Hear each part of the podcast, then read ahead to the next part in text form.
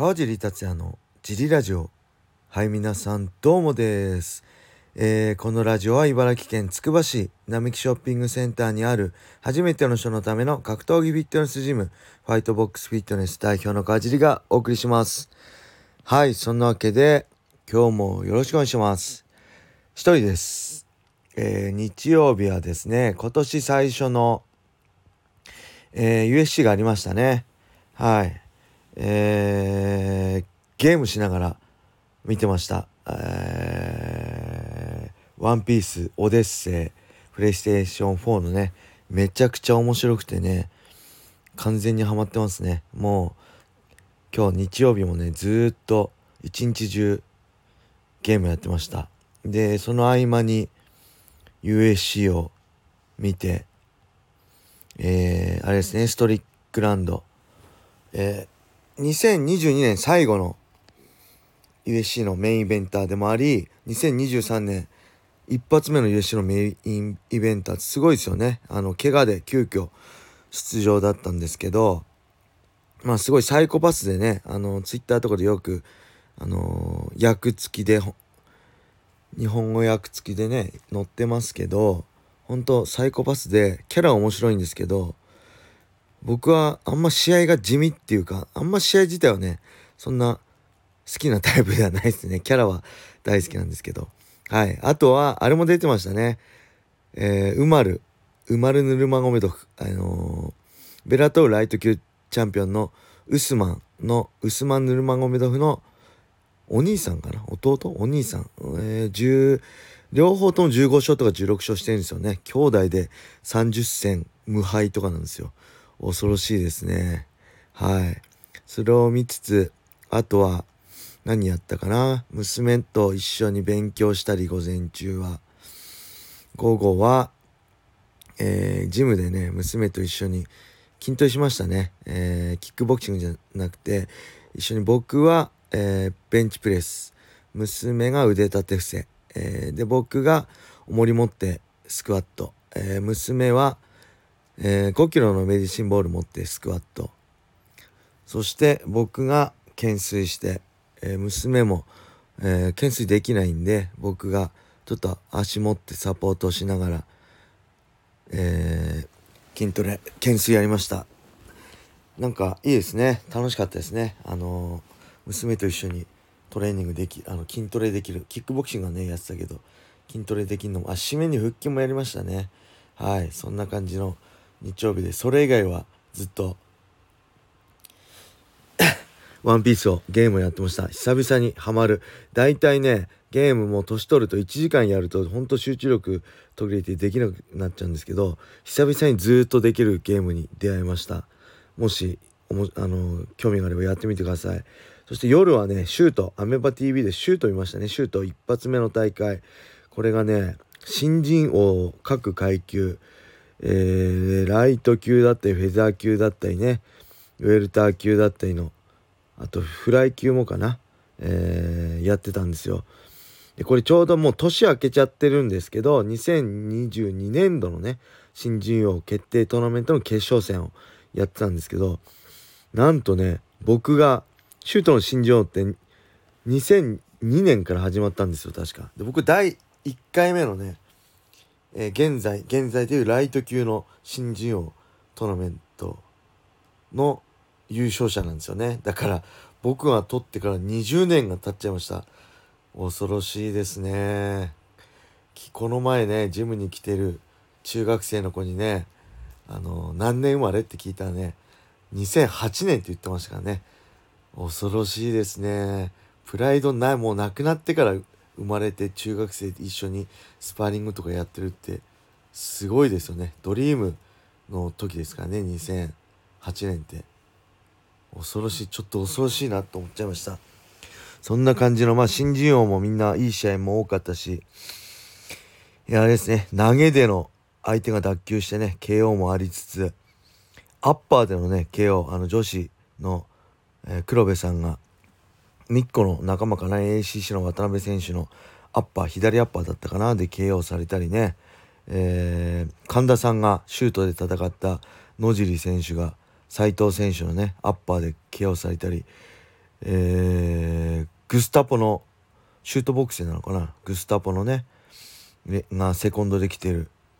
なんとかネイトっていう人が加藤健二ってね来人にも出てた選手と戦ったりね。でメインはパレスタ千葉ネットワークの山本拓也選手ですよ。で同じく山本健とデリカット選手ってね T ブラッドの坂本さんとやってますよね。はい。結構そのつながりがある試合があってめちゃくちゃ面白かったです。はい。そんな感じな日曜日でだいぶゆっくりできました。えー、レターもね来てます。ありがとうございます。あギフト付きレターですね。ありがとうございます。ギフト付き久々にいただきました。嬉しいです。川尻さん。いやどうもです。長身スーパーガイザーです。本日はベラトール島を主張するためのもう一つの方法について報告です。私の場合 UNEXT に加入しても乱入者により結局見られないことなどがあり UNEXT に加入するのに迷っていました。ですが解決しました、えー、月2970円の UI モバイルに加入することで月2189円の UNEXT も視聴可能になりました差額781円ですが月1200ポイントもついてくるので実質無料のようなものですポイントはペーパービュー購入にも使えるので、雷神等もお得に買えます。問題は海品品質です。5年前に格安 SIM を茨城で使いましたが、使い物にならなかったです。地方で格安 SIM は無理だと思ってました。でも今の UQ モバイルは結構良いです。あ、U、あ、YU モバイル、ごめんなさい。YU モバイルは結構良いです。平日のお昼に動画を見まくるような場合は不満が出るかもしれませんが、えー、一時的に遅いかなと感じる時があるかも、あるかなぐらいです。5G への対応は残念ながらありません。でも安心してください。茨城はそもそも対して 5G 使えませんので、私の場合は U、あ、YU モバイルにして正解でした。報告は以上です。長文読んでいただき、ラリアとうございました。はい、ありがとうございます。リキラリアットですかね。はい。はい、ありがとうございます。これね、えー、YU モバイルね、知らなかったんで調べてみました。これめちゃくちゃいいですね。えー、月10ギガで使えて2970円で、えー、Unext も見れると。で、1200ポイントもつくので、これで、ギガを買うとちょうど20ギガ分が、えー、月2970円で見れあの使えて、えー、UNEXT も見れるみたいです。これめちゃくちゃお得ですね。僕今アハモなんですけど、アハモ20ギガじゃない、20ギガなんですよ。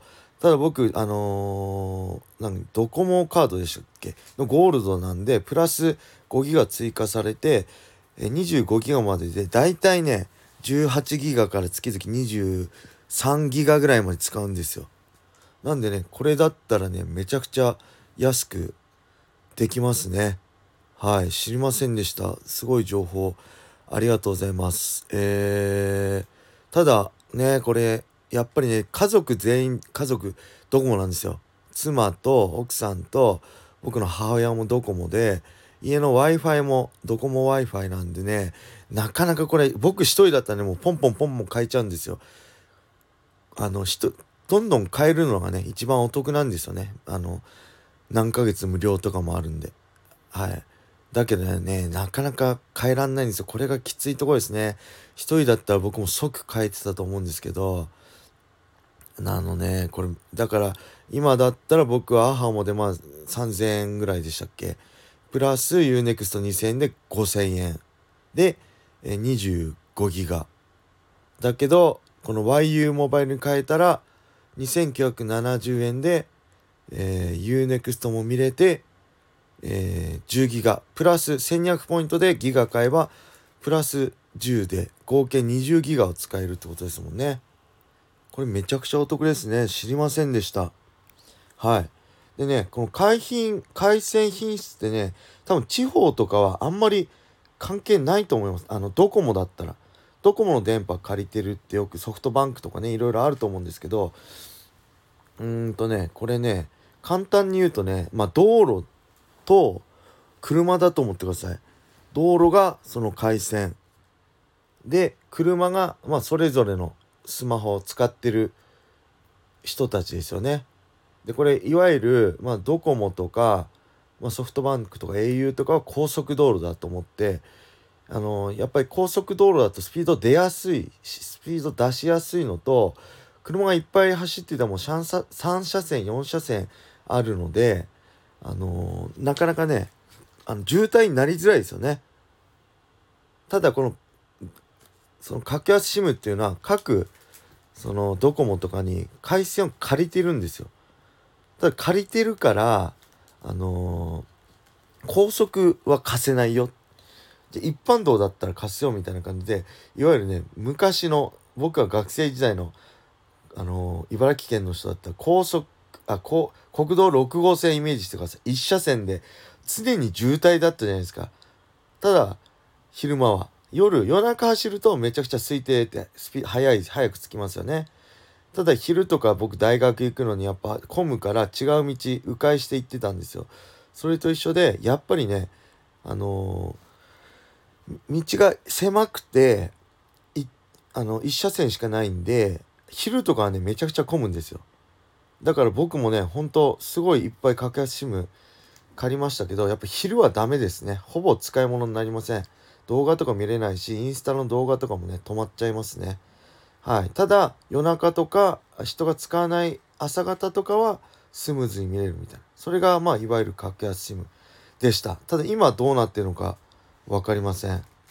で僕もねせっかくだからちょっとね格安 SIM ググってね今ねどのぐらい借りてたのかね。ちょっと調べてみます。僕こうざっとこれ全部じゃない全部か分かんないんですけどここ見て出てきて思あの思い出せるのはまずミネオですね。マイネオっていうの。ミネオ。マイネオ。これ今もねあのー、娘は使ってますけど僕も使ってました。僕2012年の1に出た時にシンガポールで SIM フリーの iPad 買ってきてそこから格安 SIM にはまって僕結構ガジェットオタクでめちゃくちゃいろいろね自分でやったり実験したりネット読んだりねやってたんですよね。でマイネオでしょ？あとは IIJ ミオも借りてます。一番最初に借りたのは IIJ ミオでしたね。はい。あとは、えー、ちょっと待ってください。ワンダーリンクも借りてましたね。これパナソニックが出してた、出してる格安 SIM ですね。あと、えー、っと、何やったかな？B モバイル借りてました。日本通信 SIM。これめちゃくちゃ使い物にならなかったですね。B モバイル。当時ひどかったですね。はい。で、えー、あとは、何やったかな？フリーテル。フリーテルも使ってましたね。はい。で、あ、これ楽天モバイルも格安 SIM に入るんですかね。楽天モバイル無料期間1年間使ってました。はい。あとは、えっ、と、何あったかな。えっ、と、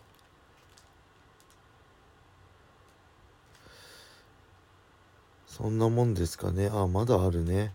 今、サービス終了した中で、え、DTI 使ってましたね。DTI のかけ使い放題みたいな。これもあんまり、あの、高速で使えなかったですね。はい。で、あとは、何かあったかなプララモダワププララモバイル使ってました。これもね、使い物になんなんなかったです。これも無制限で使えるっていうのが売りだったんですちょっとスピード遅いけど無制限で使えるっていうのが売りだったんですけどこれもあんま使えなかったですだ今もうざっとこの7社ぐらいね使ってました。他にも思い出せないけどあると思います。これねハマるとめちゃくちゃ面白いんですよ。ただ僕もいろいろ借りた上でやっぱりこう回線の品質でドコモに戻りました。でアハモはドコモと一緒なんでその回線の品質は問題ないんで今はアハモにしてます。はいそんな感じでこれねほんとこういうガシェット系話し出すともう全然今詳しくないんですけどこの YU モバイルも知らなかったんですけど昔は本当大好きでもうこういう仕事やりたかったしあのこの話こういう話ねしちゃうと止まらないタイプでしたね。だけど誰とも話せる人がいなくてずっと一人で遊んでました格安シムで。はいそんな感じでちょっとオタク的な話でした。えー、レーターもね結構来てます。明日以降読みますね。本当はいつもありがとうございます。はいそれでは今日はこれで終わりにしたいと思います。皆様良い一日を。またね